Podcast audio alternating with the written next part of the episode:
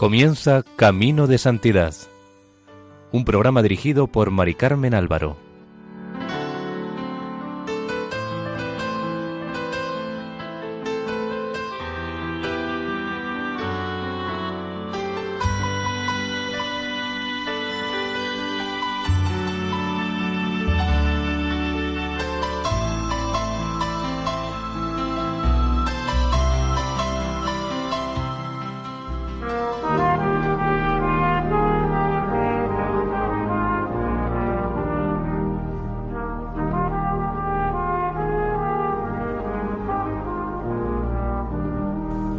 Bienvenidos al programa Camino de Santidad, realizado por el equipo de Radio María en Castellón, Nuestra Señora del Lledó. Les invitamos a escuchar el cuarto y último capítulo dedicado a la vida de Santa Ángela de la Cruz. En el programa pasado terminamos cuando las hermanas de la Cruz se trasladan a vivir a la casa que les ha regalado la familia de Casa León.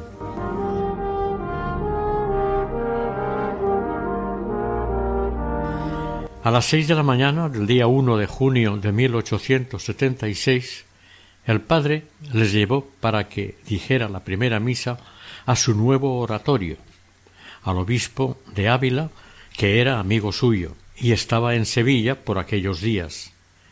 El sermón lo hizo el padre Torres. En él expuso las ideas que servirían de entramado al modo de vida y espiritualidad de las hermanas de la Compañía de la Cruz.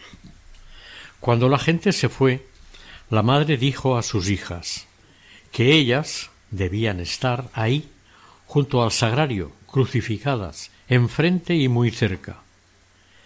En este traslado de domicilio a la calle Lerena, la Compañía de la Cruz ganará una amistad que durará para siempre, los Casa León.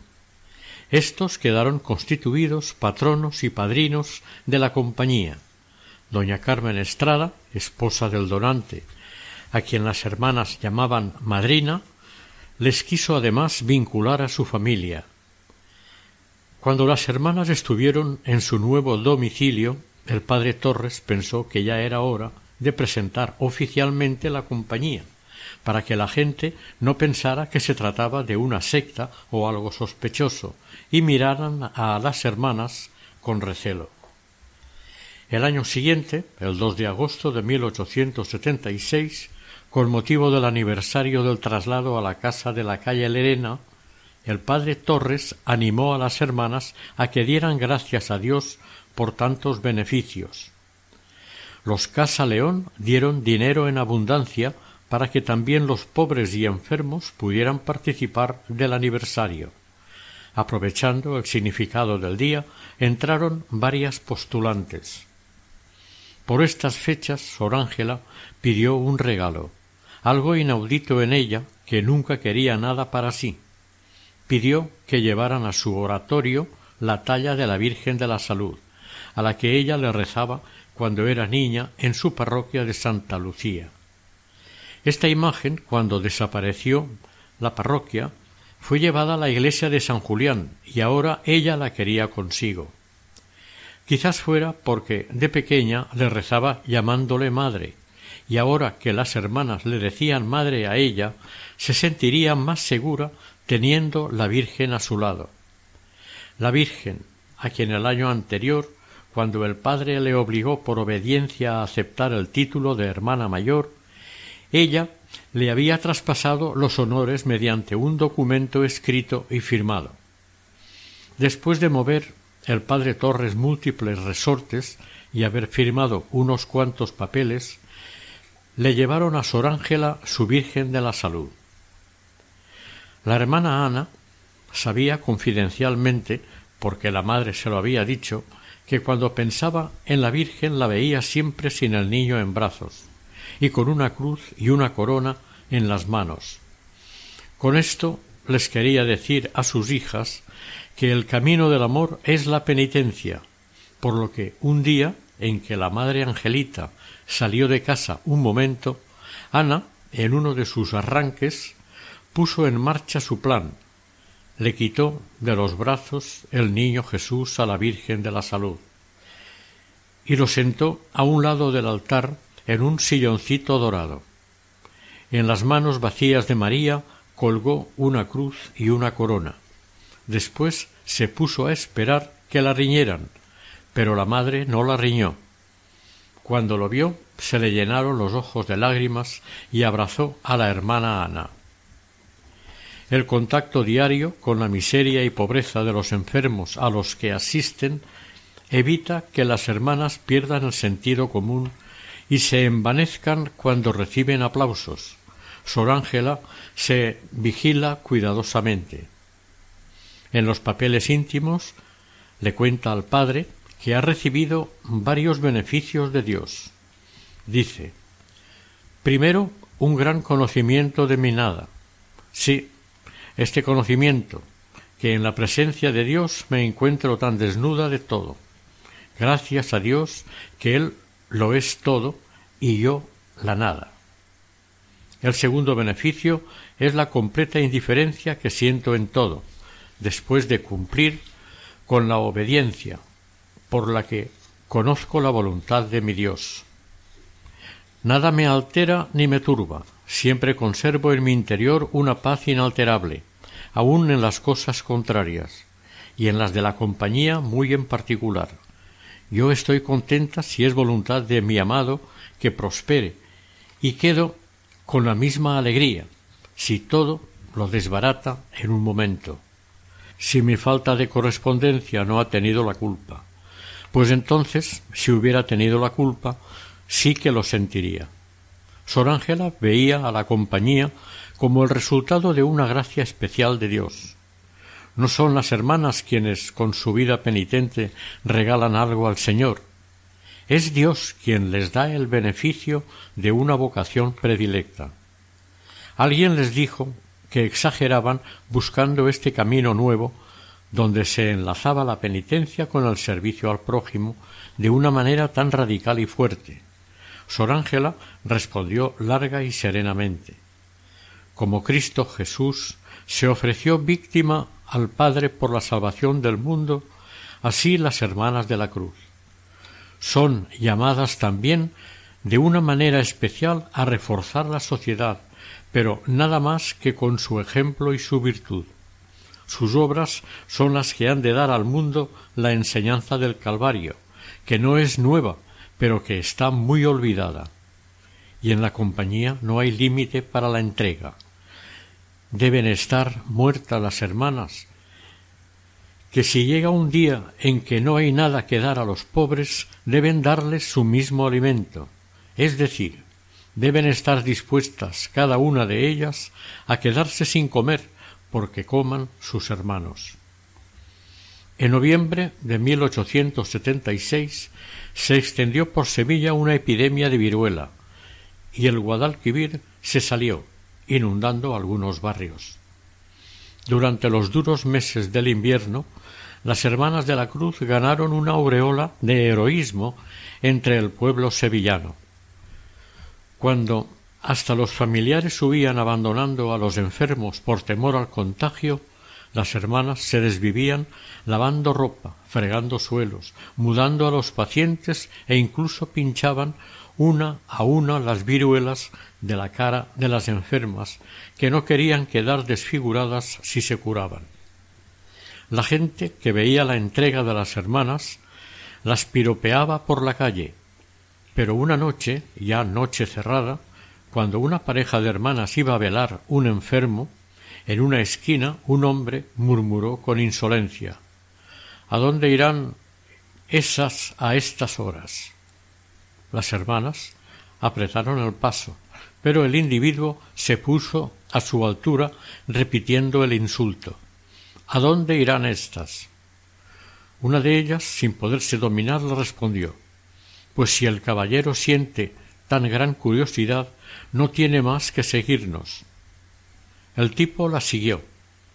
Ellas fueron hasta un barrio y entraron en una casa de vecinos donde una pobre mujer tuberculosa agonizaba, mientras su hija y su yerno estaban también enfermos, cruzados en la cama.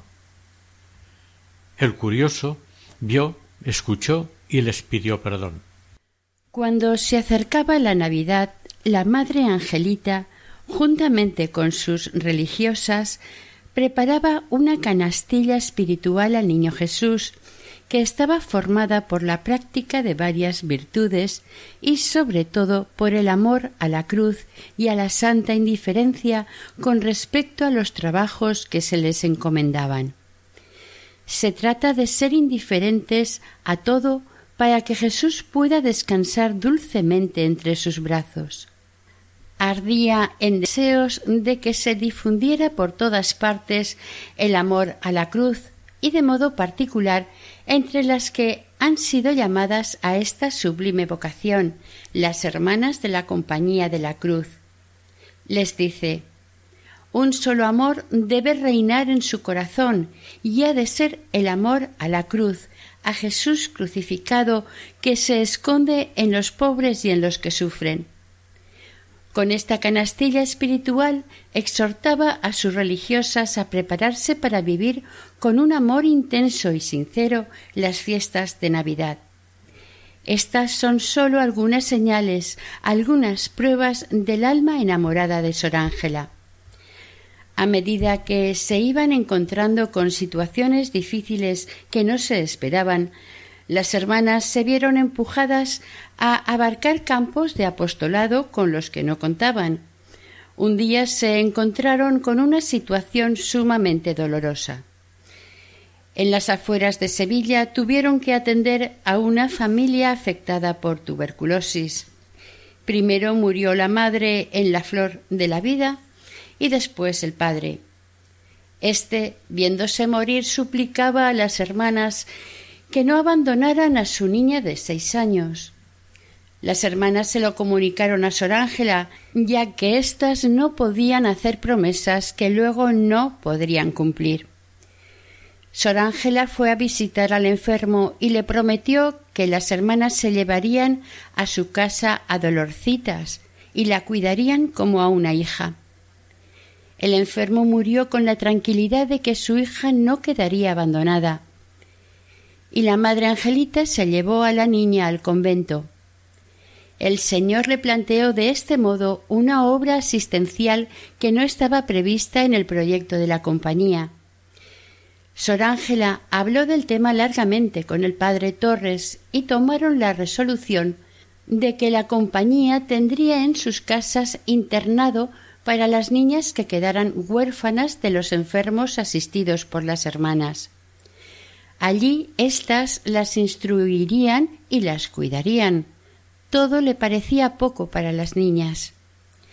Sor Ángela dio la pauta para el cuidado de éstas, a fuerza de cariño abrirles nuevos horizontes de existencia.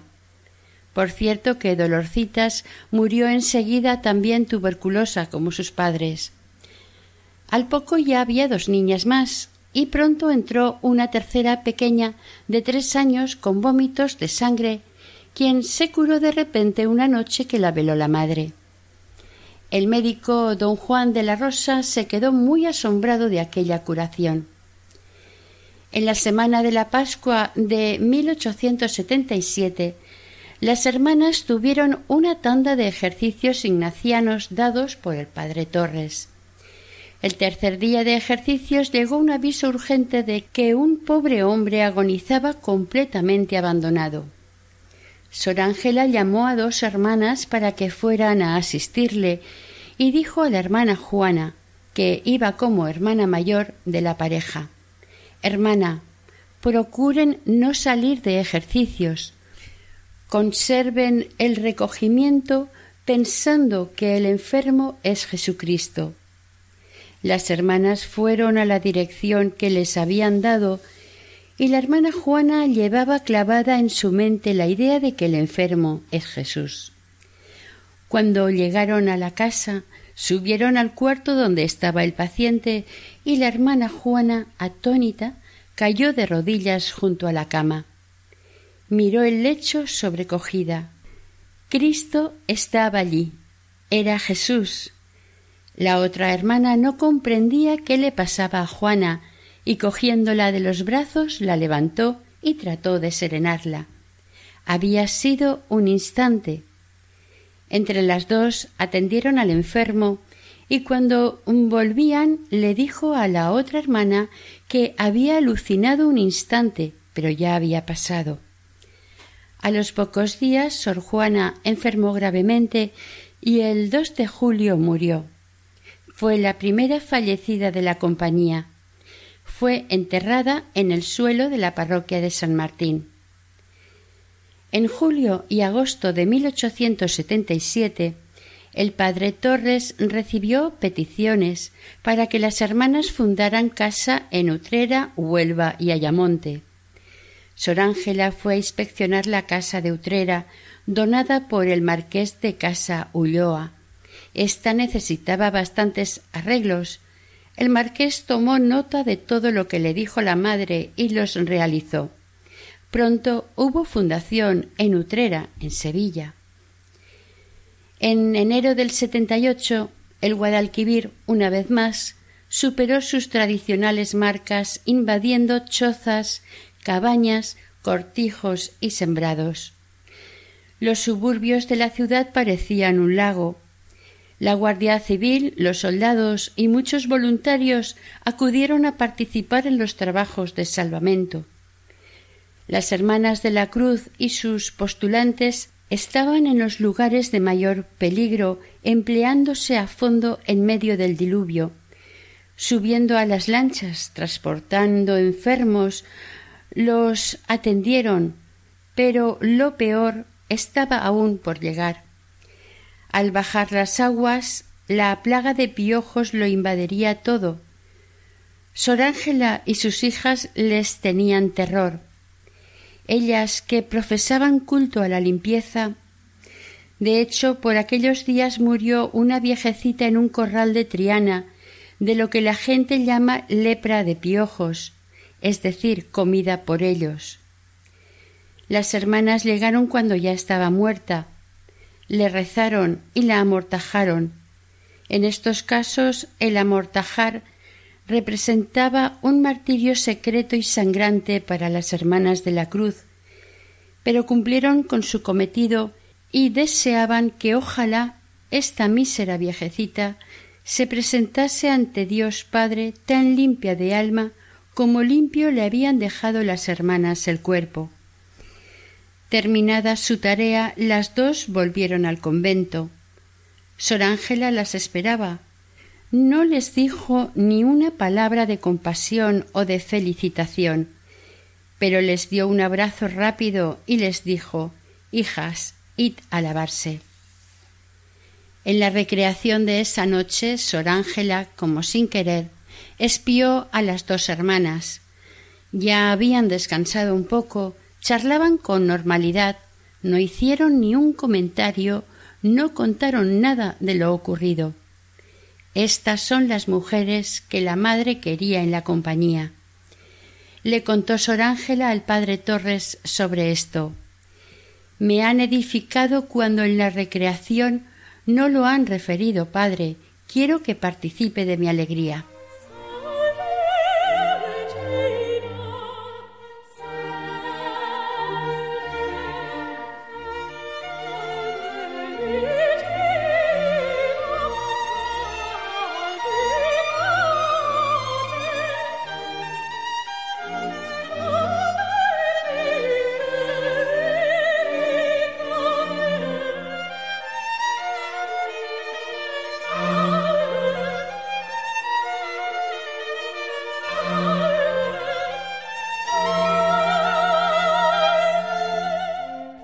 En febrero de 1878 llegó a Sevilla, procedente de Jimena de la Frontera, el padre José Álvarez, quien había conocido la compañía a raíz de la presencia de dos hermanas que habían ido a aquella localidad, la hermana Pura, a reponerse de la tuberculosis que padecía, y la hermana Adelaida para acompañarla. Esta última era de Jimena y su familia les prometió acogerlas para que la hermana pura se restableciera. Pero mientras estaban allí, las hermanas no perdían el tiempo e hicieron amistad con doña Encarnación Delgado, sus dos hijas y su hijo, el padre José Álvarez Delgado, auxiliar del vicario del pueblo. Fue el vicario quien le encargó que sirviera de capellán a las hermanas de la cruz, encargo que le hizo feliz, porque sin conocerle personalmente admiraba al padre Torres Padilla. Don José involucró a su madre y hermanas, que pasaron a ser enfermeras y acompañantes de las monjas.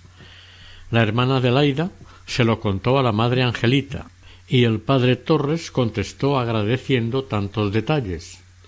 A partir de entonces empezó una gran amistad entre los dos sacerdotes, que sólo la muerte interrumpirá. Una de las hermanas del padre Álvarez y dos amigas acabaron entrando al poco tiempo en las Hermanas de la Cruz. La hermana pura mejoró con el plan que le puso el doctor del pueblo hasta curarse. Cualquiera hubiera dicho que la enfermedad sólo fue un pretexto para motivar un viaje que repercutiría en tanto bien para la Compañía de la Cruz. En su viaje a Sevilla, el padre Álvarez pasó unos días de estrecha relación con el padre Torres, quien le confió los secretos de su alma como a discípulo escogido. El padre Álvarez sería una gran ayuda para el padre Torres. Ya estaba claro que si él faltaba, la compañía tendría en don José un protector y defensor. Seguramente para que le fueran conociendo, el padre Torres presentó a su nuevo hijo por todas partes, y en especial al nuevo arzobispo Monseñor Lluc.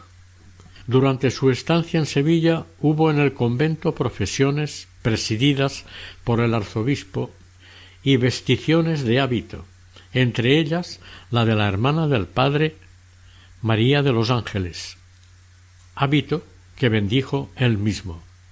Al cabo de unos días el padre tuvo que regresar a Jimena, aunque por poco tiempo. Aparentemente la compañía atravesaba una época de crecimiento importante y de tranquilidad. Pero Sor Ángela estaba en lo más profundo de una crisis personal terrible. Quería dejar la compañía a toda costa. El verano anterior ya le había presentado al padre su dimisión como hermana mayor porque decía que la obra no era voluntad de Dios, y la culpable de todo era ella, por lo que le pedía la dejara ocupar el último puesto dentro de la compañía. El padre Torres la escuchó, meditó y le ordenó que siguiera quieta y silenciosa en su cargo. Sor Ángela aceptó resignada. Pero en febrero de 1878 ya no podía más y presentó al padre su inquietud. Alegaba que cualquier hermana podía ejercer el cargo de hermana mayor. Dice, entre otras cosas, en su diario Pues digo que soy una mentira, porque para mi confusión y vergüenza yo no tengo disposición más que en la lengua, de modo que digo cómo se han de hacer las cosas para que salgan bien, y yo no soy capaz de hacerlo. Esto, Padre mío, es una gran verdad.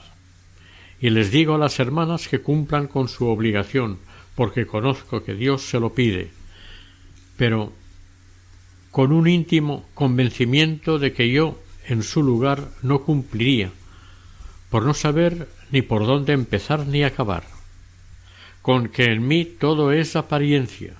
Si yo fuera una hermana particular, quizás me hubieran tenido que echar y le propuso al padre Torres tres cosas entrar en un convento donde se refugian las mujeres de vida irada y si esto no fuera posible la segunda proposición era pasar por loca o tonta y la tercera que es un tanto pintoresca era desaparecer unos días hasta que hubiera otra hermana mayor y volver disfrazada para que por compasión le dieran trabajo de criada muda.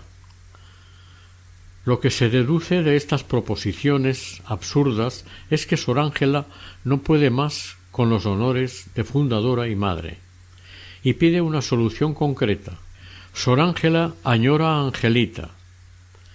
En las vías de la ascética, de renuncias, ya no puede llegar más lejos. le costaría dejar la compañía si tuviera que hacerlo, pero se quedará si el padre le dice que es voluntad de Dios. No sabemos nada del diálogo entre Sor Ángela y el padre Torres cuando éste leyó la carta, pero evidentemente no accedió a ninguna de sus peticiones. El 23 de abril de 1878 murió el padre Torres tras un agravamiento de su enfermedad de estómago. A Sor Ángela ni siquiera se le había ocurrido que el mundo siguiera existiendo si faltaba el padre. Ella podía morir, pero no el padre.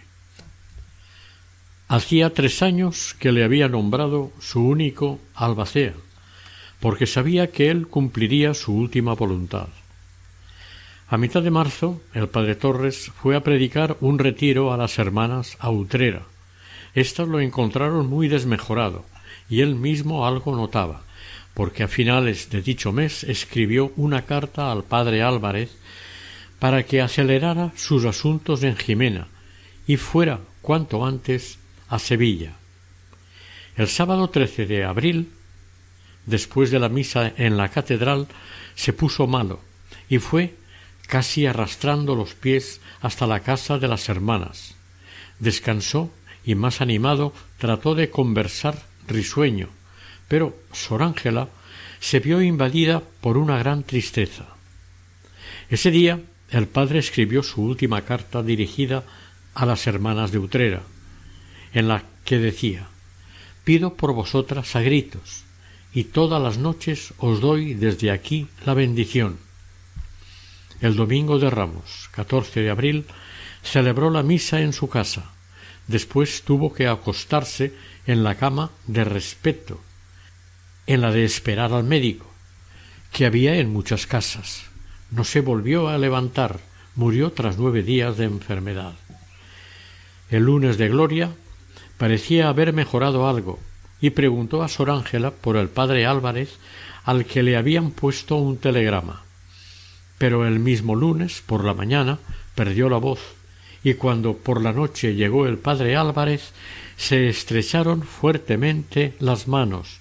Luego el padre Torres, sin soltar la derecha de su discípulo, miró el crucifijo. El martes 23 de abril, a las once y cuarto de la mañana, murió. Había cumplido sesenta años. La compañía de la cruz ni siquiera tres. Junto con el padre Álvarez, los sacerdotes allí presentes amortajaron el cadáver. Había acudido también el capellán de los duques de Montpensier, padre Rodríguez Soto. Le revistieron con los ornamentos que tenía preparados para mortaja y lo colocaron en la planta baja de la casa. Fue enterrado el 25 en el pequeño cementerio de San Sebastián, en el panteón que pertenecía al cabildo catedralicio. Sor Ángela no estaba preparada para el golpe del fallecimiento del padre Torres. A ella nada la podía asustar en el mundo porque tenía claras y sólidamente arraigadas las cuatro verdades fundamentales de la fe. Dios es el amo y gobierna el mundo, y para entender los designios de Dios, para acoplarse a la voluntad divina, pisar seguro y no equivocarse, estaba el Padre. El Padre representaba para Sor Ángela los fundamentos de su fe. A través del Padre, con el Padre y respaldada por él, Sor Ángela subía a la calle de la humillación y se establecía en el Calvario, donde el amor de Dios le había citado. Quizá por eso Dios se había llevado de este mundo al padre Torres, quien sólo tenía sesenta años.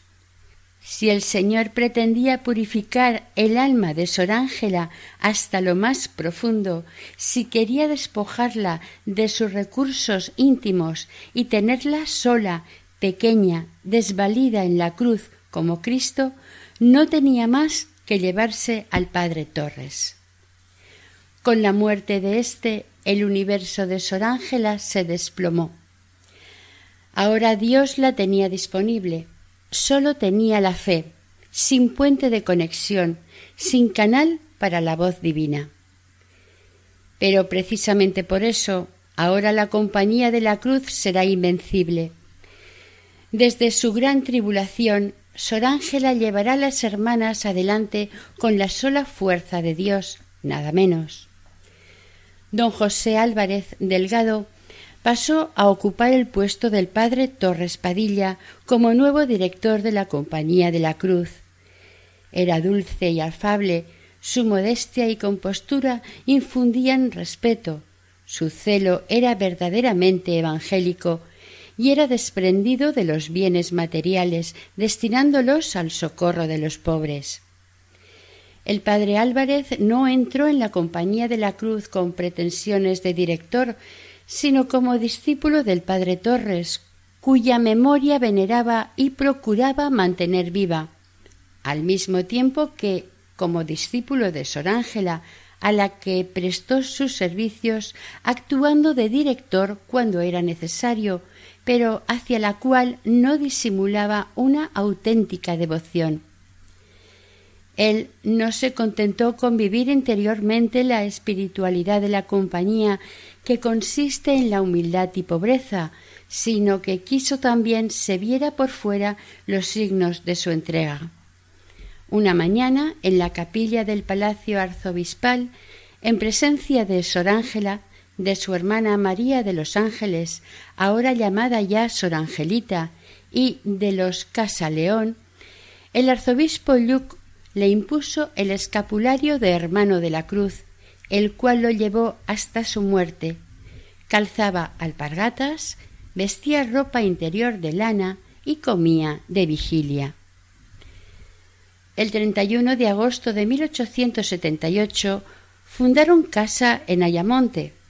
Fueron un puñado de jóvenes novicias con la hermana Sacramento al frente. Desde las primeras semanas conquistaron las simpatías del pueblo. Dos de las jóvenes hermanas descubrieron una mujer enferma de viruelas y abandonada. Se volcaron en su cuidado y la gente del pueblo se quedó admirada. La hermana Sacramento, que padecía insuficiencia cardíaca, morirá pronto. La gente sencilla de Ayamonte la veneró por santa y cubrió su cadáver de flores.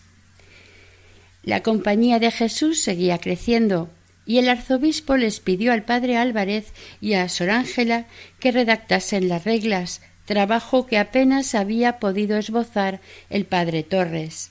Además que establecieran los ciclos regulares de profesión de votos temporales y perpetuos. Con las experiencias que habían ido adquiriendo de distribución de la jornada y las líneas maestras de su espiritualidad ya podían redactarlo. Una vez redactadas las reglas, se presentaron al arzobispo de Sevilla, Luc y Garriga, quien las aprobó muy pronto. Monseñor Luc y Garriga tenía una salud delicada, por lo que solicitó le nombraran un obispo auxiliar para tener una ayuda, siendo el elegido de una terna de tres don Marcelo Espínola, amigo de las Hermanas de la Cruz. Al regreso del veraneo de 1881, el arzobispo visitó a las hermanas en la calle Lerena y habló largamente con Sor Ángela y el padre Álvarez. El arzobispo opinaba que tener la casa escuela en la calle Iniesta separada de la casa matriz suponía un gasto en dinero y personal, por lo que les aconsejó que cambiaran de casa y compraran otra mayor. Se vendía una en la calle Cervantes número 12. El propietario pedía noventa mil pesetas al contado. En pocos días consiguieron con la venta de la casa que dejaban y la ayuda de varios donantes la suma que necesitaban y el 15 de diciembre de 1881 ya estaban en la nueva casa. Al arzobispo le parecía aconsejable poner en marcha el funcionamiento del instituto tal como figuraba en las constituciones o reglas aprobadas, es decir, el capítulo general debe elegir los cargos, examinar los proyectos, dar líneas generales de gobierno. Por lo que en la tarde del día de San José de 1882, las Hermanas de la Cruz celebraron su primer capítulo bajo la presidencia del padre Álvarez como delegado del arzobispo y dieron forma jurídica a los nombramientos, entre ellos el de Madre General a Sor Ángela, eliminando el nombre de Hermana Mayor. En la primavera de 1882 hubo una sequía terrible en Sevilla. La cosecha se había perdido. La salud del arzobispo, a quien León XIII acababa de nombrar cardenal, se resintió. Y por si fuera poco, el 12 de mayo a las ocho y veinte de la tarde murió el padre Álvarez Delgado. Había enfermado durante la cuaresma. A finales de marzo predicó sermones encendidos en honor de la Virgen de los Dolores y a finales cayó en cama. Dormía en una tarima como las hermanas de la Cruz y el 14 de abril tuvieron que trasladarlo a una cama. El médico diagnosticó reuma inflamatorio grave con unos dolores fortísimos. En el cuadernillo de sus recuerdos, Sor Ángela anotó que las dejó llenas de pena. Lo enterraron en el Panteón de los Señores de Casaleón. En una circular a las hermanas de fuera de Sevilla, Sor Ángela les dijo Dios, pudiendo haberle dado la salud, le dio la muerte. Yo no quiero que nos parezcamos a la gente del mundo que cuando la voluntad de Dios se manifiesta en lo que a ellos les viene bien, se alegran y bendicen a Dios, y cuando esa voluntad se manifiesta en lo que a ellos, según su manera, no les conviene, no sólo se, no se alegran, sino que se llenan de tristeza. La presencia del padre Álvarez fue breve, solo duró cuatro años.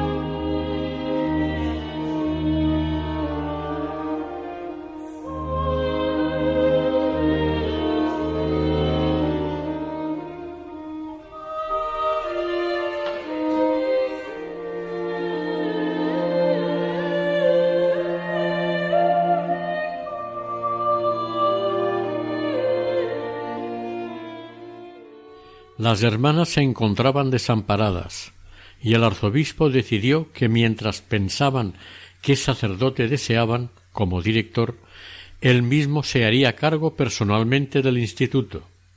Ellas hubieran querido fuera nombrado don Marcelo Espínola, obispo auxiliar, pero el arzobispo, mal aconsejado y envenenado por personas de su entorno, lo quería fuera de Sevilla, y sólo el proponerlo hubiera causado un conflicto. El 23 de septiembre de 1882 murió el cardenal arzobispo Monseñor Lluc y Garriga. Entonces Sor Ángela pensó que ya no habría ningún problema en que fuera su director Monseñor Espínola. A él también le hubiera gustado serlo y ayudar a las hermanas, apoyarlas, pero pronto debería llegar el nuevo arzobispo y él sería destinado a otra diócesis, por lo que, entre tanto, se ofreció a ser su director interino. El 14 de febrero de 1883, la Santa Sede designó arzobispo de Sevilla al obispo de Córdoba, fray Ceferino González y Díaz Tuñón. El 30 de abril de 1883, Después de unos cuantos y complicados trámites, los restos del padre Torres fueron trasladados desde el panteón catedralicio del cementerio de San Sebastián en solemne procesión hasta el oratorio de la Casa de las Hermanas en la calle Cervantes. La comitiva entró en el convento escoltada por cuarenta cirios encendidos que sostenían las cuarenta hermanas de la cruz.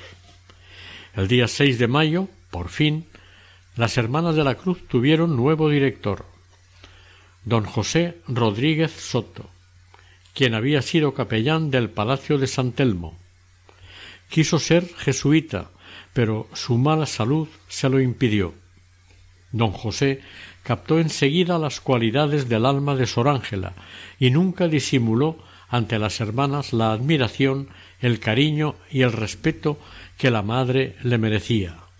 Pero lo disimulaba ante la misma Sor Ángela, pues se impuso la obligación de trabajar ásperamente el espíritu de la fundadora, humillándola ante la comunidad, aunque sabía que la madre tenía razón en lo que hacía o decía, pero ésta jamás dijo ni una palabra, al contrario, pedía perdón. Luego, el padre se disculpaba ante la comunidad. En 1885, una vez más, las hermanas debían cambiar de casa. El arzobispo Fray Ceferino dice que la compañía crece y se ha quedado pequeña la casa de la calle Cervantes. Además, muchas enfermedades que padecen hermanas jóvenes son debidas a la humedad de la casa. El dinero para comprarla, cuarenta mil duros, no sería problema, se lo encomendarían a San José. Enseguida aparecieron compradores para la casa de la calle Cervantes, y el dinero de la venta, más donativos pronto, completaron el montante. El traslado se hizo rápidamente. Todas las hermanas fueron llevando los enseres y varios vecinos con sus carros ayudaron también en el traslado. En la primavera de 1894, la madre, junto con Sor Adelaida, fueron a Roma como peregrinas con la peregrinación nacional, como homenaje por los cincuenta años de la consagración episcopal de León XIII, y de paso para ver si aceleraban la aprobación de las reglas que hacía más de un año habían sido enviadas a Roma. Al parecer se habían extraviado. Después de mover muchos hilos aparecieron, al cabo de un tiempo, en la celda de un capuchino, consultor, que había recibido el ejemplar de las constituciones para que lo estudiase e informara, pero el bueno del fraile no tenía ni idea de que el sobre estuviera encima de su mesa, entre una pila de papeles. Por fin, el fraile capuchino de Roma puso al corriente la correspondencia y emitió un informe favorable de las constituciones. En diciembre de 1898, León XIII firmó el decreto de alabanza de la Compañía de la Cruz, y en junio de 1904, año de la Virgen, Pío X dio su aprobación pontificia. En todos los capítulos celebrados en vida de Sor Ángela la reeligieron. Las hermanas no concebían que no fuera así, pero en 1928, cuando la madre tenía ya ochenta y dos años, la Santa Sede pidió que se eligiera otra religiosa que no fuera la fundadora.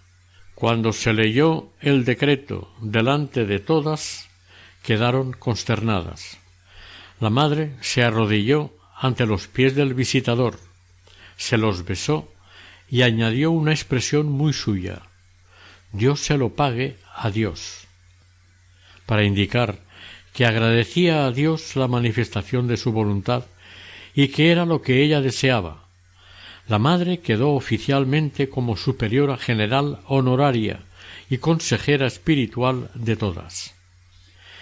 A los ochenta y cinco años de edad, en junio de 1931, tuvo una embolia cerebral gravísima.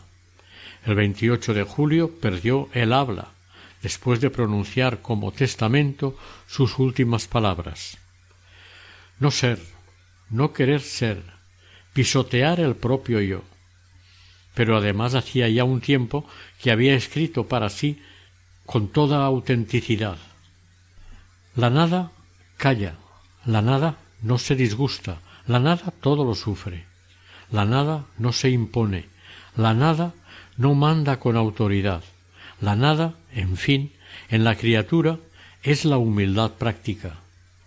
Después de nueve meses clavada en la cruz, desde su tarima, Sor Ángela alzó el busto, levantó los brazos al cielo, abrió los ojos y sonriendo dulcemente suspiró tres veces y se apagó, cayendo recostada en su tarima. Murió el 2 de marzo de 1932 a las tres menos veinte de la madrugada. El día de su fallecimiento era miércoles, y hasta el sábado una multitud inmensa pasó ante ella para despedirla, mientras el cardenal, los canónigos, sacerdotes, monjas, hombres y mujeres de todos los estamentos sociales rezaban sin parar. El Ayuntamiento Republicano de Sevilla celebraba sesión extraordinaria para homenajear a Sor Ángela. El alcalde propuso a votación que se cambiara el nombre de la calle Alcázares por Sor Ángela de la Cruz. La minoría socialista, prescindiendo del matiz religioso, accedió. Por unanimidad, la Sevilla republicana le regalaba una calle a Sor Ángela. Cuando estaban acomodando la caja en el sepulcro de la cripta, llegó un obrero. Con el jornal del día había comprado un ramo de claveles y suplicó que se los pusieran a Sor Ángela. El primero de los milagros que se produjo para la beatificación de Sor Ángela de la Cruz tuvo lugar en 1938 en Sevilla, seis años después del fallecimiento de la santa en la persona de la joven Concepción García Núñez, que sufrió una grave neumonía con complicaciones en el único pulmón que tenía. En aquel momento Concepción contaba veintidós años y a la neumonía se añadieron complicaciones circulatorias, renales y nerviosas, y la enferma cayó en coma por hipervirulencia. Los médicos la desahuciaron y a la enferma se le suministraron los últimos sacramentos. Una amiga de la familia que había ido de visita le entregó a la madre de la enferma una reliquia de Sor Ángela y acudió al convento a por hojitas para rezar la novena que comenzaron esa misma noche la familia de Concepción y esta familia amiga. Al recibir el viático, Concepción repitió el nombre de Sor Ángela y la puso como intercesora ante Dios. Al segundo día de empezar la novena, la enferma comenzó a mejorar y al finalizarla había desaparecido todo peligro y la joven mejoraba. El doctor Serrano certificó que había sufrido tres crisis de máxima gravedad no posibles de salvar a pesar de las medicaciones y atenciones médicas realizadas. Sin embargo, la enferma se curó sin complicaciones por intercesión de Sor Ángela de la Cruz. El 12 de julio de 1982 se promulgó el decreto con la aprobación de este milagro. Concepción García Núñez asistió a la beatificación y recibió la comunión de manos del Papa Juan Pablo II el 5 de noviembre de 1982 en Sevilla, con ocasión del primer viaje de Juan Pablo II a España ante una multitud calculada en aproximadamente un millón de personas. Uno de los milagros reconocidos por la Iglesia para la canonización de Sor Ángela de la Cruz fue el que se le atribuye realizado en favor de un niño de trece años llamado Teodoro Molina, cuyo ojo derecho había tenido una embolia, algo irreversible y sin solución médica. Estuvo ingresado en dos hospitales y los médicos le dijeron que si le volvía a repetir mejor que le diera en el ojo izquierdo, ya que si le daba en el cerebro podía quedar tonto y ciego. Su abuela un día escuchó en la radio que a Sor Ángela le faltaba un milagro para ser proclamada santa y que si alguien tenía una enfermedad incurable, que llamase a las Hermanas de la Cruz en Sevilla. La abuela escribió a éstas pidiéndoles que rezasen por su nieto, que no tenía remedio. El 15 de febrero de 1997 llegó la respuesta de las Hermanas de la Cruz con la reliquia de la Madre. El niño se colgó la reliquia al cuello y toda la familia hizo la novena con muchísima fe.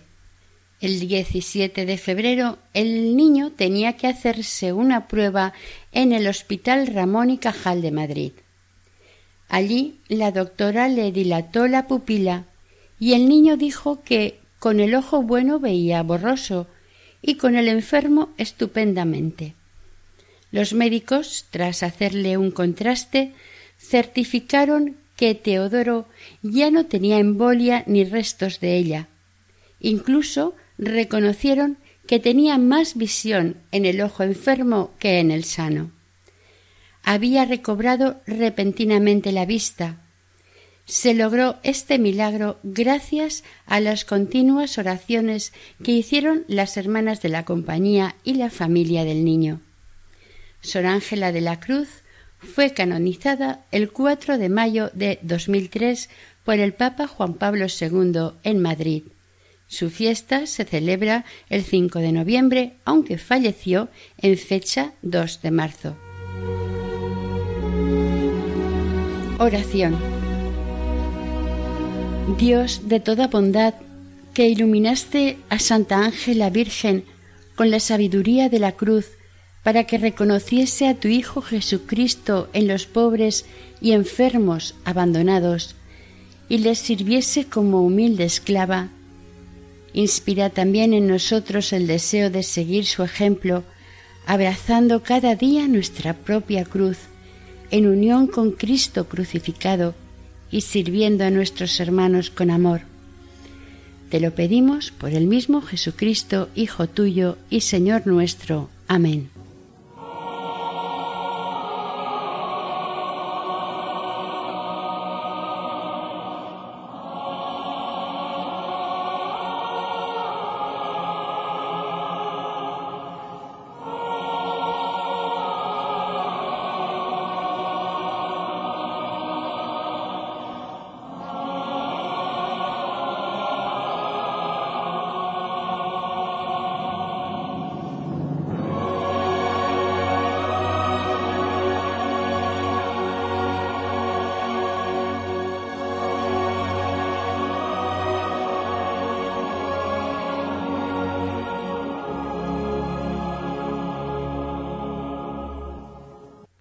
Aquí finalizamos el cuarto y último capítulo dedicado a Santa Ángela de la Cruz, dentro del programa Camino de Santidad, elaborado por el equipo de Radio María Nuestra Señora del Lledó de Castellón.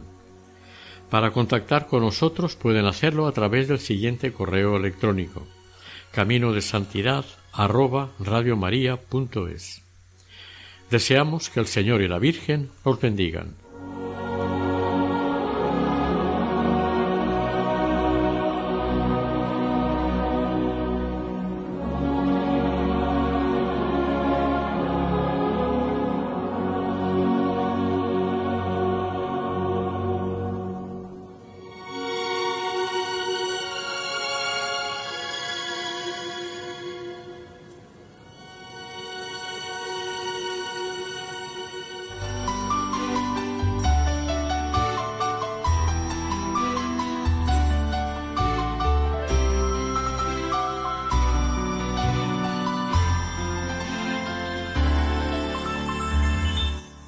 Camino de Santidad. Un programa dirigido por Mari Carmen Álvaro.